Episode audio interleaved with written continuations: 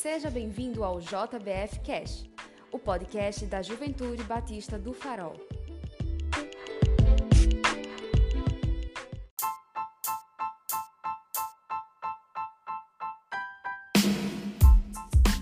Fala galera, aqui é o Thales e hoje a gente vai dar início ao JBF Cast, que é isso, é o canal de conteúdo devocional da Juventude Batista do Farol. Inicialmente, a gente vai refletir sobre os sete eu sou de Jesus, as sete vezes que Jesus afirma eu sou lá dentro do Evangelho de João. E no nosso JBF Cast, a gente sempre vai ter um bate-papo, uma devocional com outras pessoas.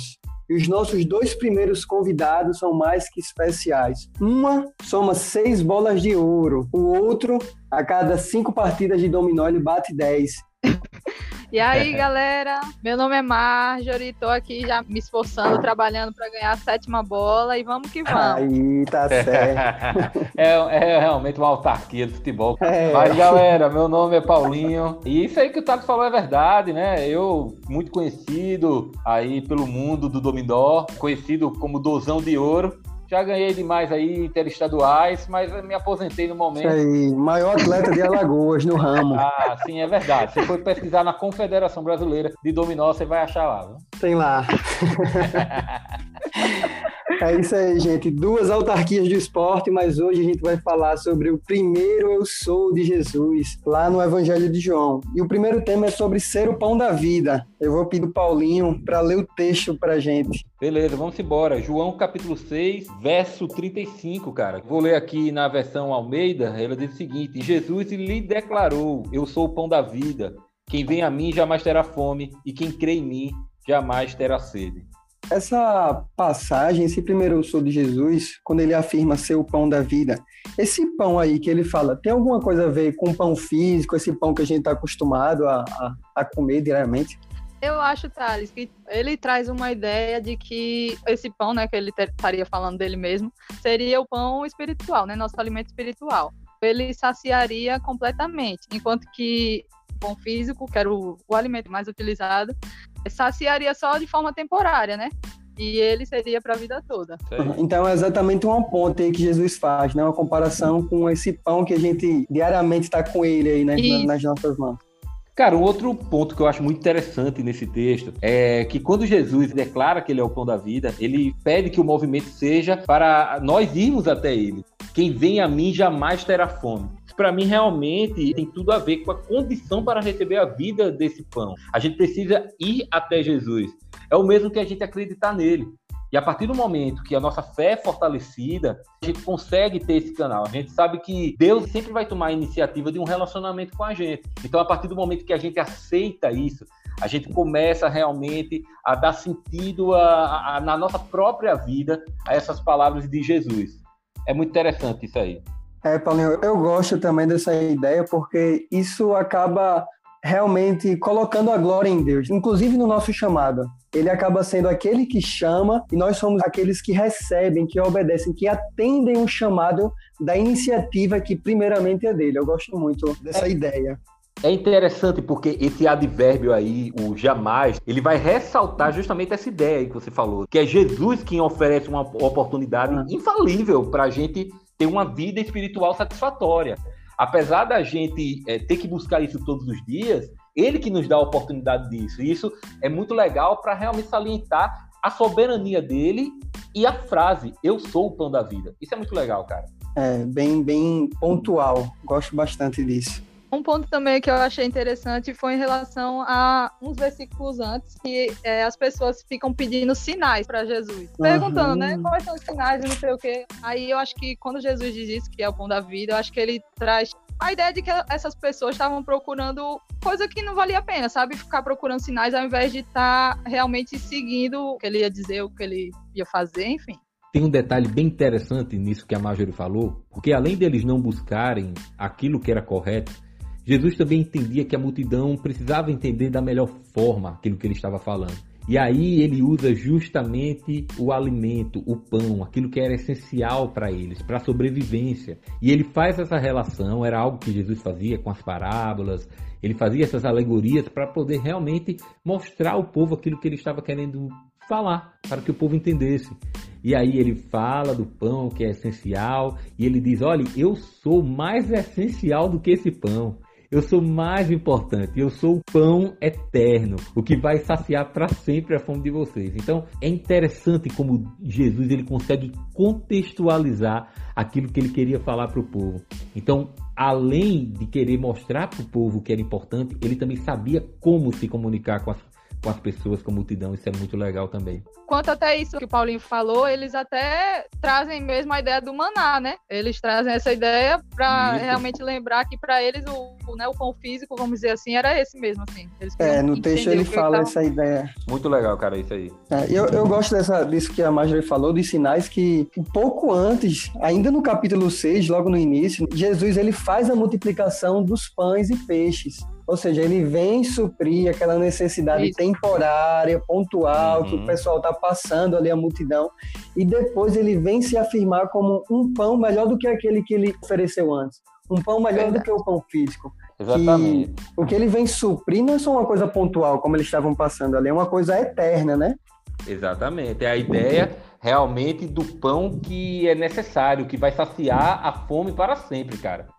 Aí é, é uma ideia, cara, para realmente demonstrar a capacidade dele realmente de tornar a nossa vida por completo. Uhum. Isso faz ponto, né, o que a Marjorie acabou de falar, o, ao pão mais famoso do Antigo Testamento, né, que foi o mano, texto muito rico.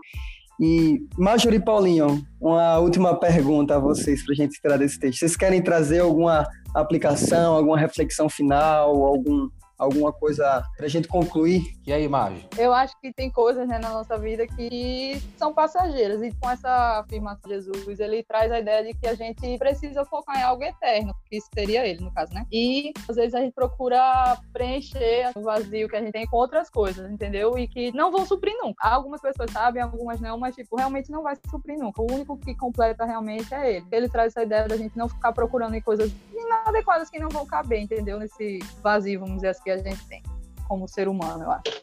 Muito legal, cara. Acho que uma aplicação legal que a gente tem para fazer em relação a esse texto é, é algo que está ligado à nossa missão enquanto igreja. A gente conversou bastante aqui sobre essa questão do pão da vida significar algo que é eterno, algo que jamais vai acabar. E isso me lembra bastante um texto lá de Eclesiastes 3, no verso 11, que vai falar que Deus, à medida que ele fez todas as coisas, ele também pôs a eternidade no coração do homem, mostrando que nós carregamos esses valores eternos porque Deus colocou isso no nosso coração. E aí eu lembro bastante também do texto de Filipenses 3:14 que vai falar que temos que prosseguir para o alvo, para o prêmio da soberana vocação de Deus em Cristo Jesus. Jesus.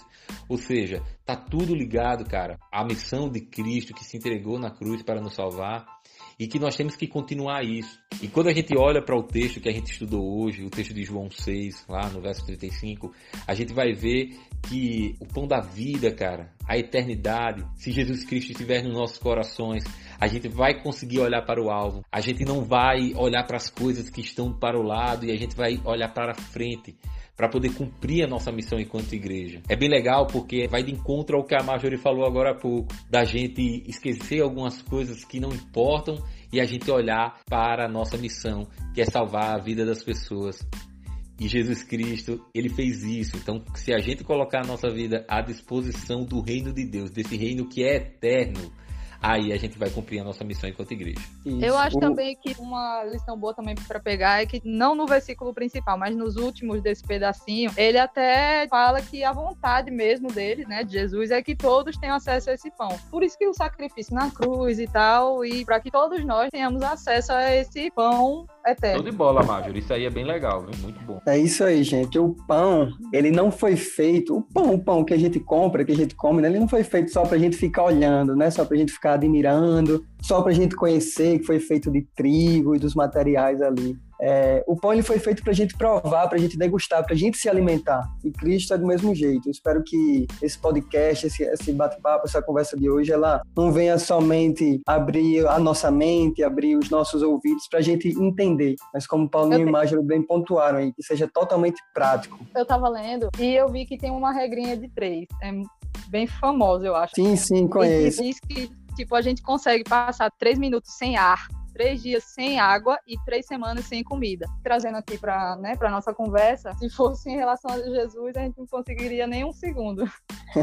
Não sei é verdade. Se é não, mas é isso aí, cara. Essa ideia é bem legal, que foi justamente a ideia anterior que eu falei da eternidade do coração, Marjorie. Quando a gente entende que esses valores são valores eternos, aí a gente realmente começa a compreender que aquilo que a gente tem que colocar no nosso coração é justamente que Jesus Cristo ele vai saciar muito mais do que os elementos físicos. Aí é como a gente é quando a gente começa a se conectar, cara, com o que é espiritual e a gente começa a esquecer as coisas que são terrenas. É realmente assim uma ideia muito show de bola para a gente poder ter uma discussão como igreja da nossa função como igreja, para a gente poder compreender. Isso aí. Paulinho, autoridade máxima, Obrigado pela é. participação. Deus abençoe você. Que é isso, cara. É muito bom essa iniciativa que a gente teve como juventude aí para o JBF Cast. Que Deus continue te abençoando aí à frente, aí nesse tempo aí que a gente vai estar tá aqui fazendo podcast, que ele possa continuar, né? Quem sabe depois aí do período de confinamento a gente não possa é, ampliar as ideias aqui do nosso JBF Cast. O prazer estar com você aí e o prazer estar com essa cracaça aí da bola e da vida, a minha querida amiga Marjorie. Muita sorte aí nos seus campeonatos, Paulinho. Ah, não, ah, tem coisas que a gente não precisa, entendeu? É só, por, só pela nossa habilidade mesmo a gente já consegue lá o êxito, né?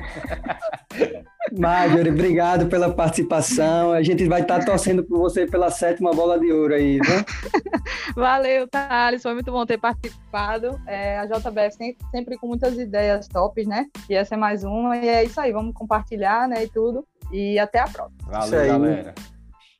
E você que está ouvindo a gente, queria te dar dois desafios. O primeiro é te encorajar a continuar nos acompanhando. Semanalmente a gente vai ter conteúdo disponível aqui. E o segundo desafio é para repassar o nosso podcast, que assim você vai abençoar outras pessoas. Obrigado por nos ouvir e até o próximo JBF Cast.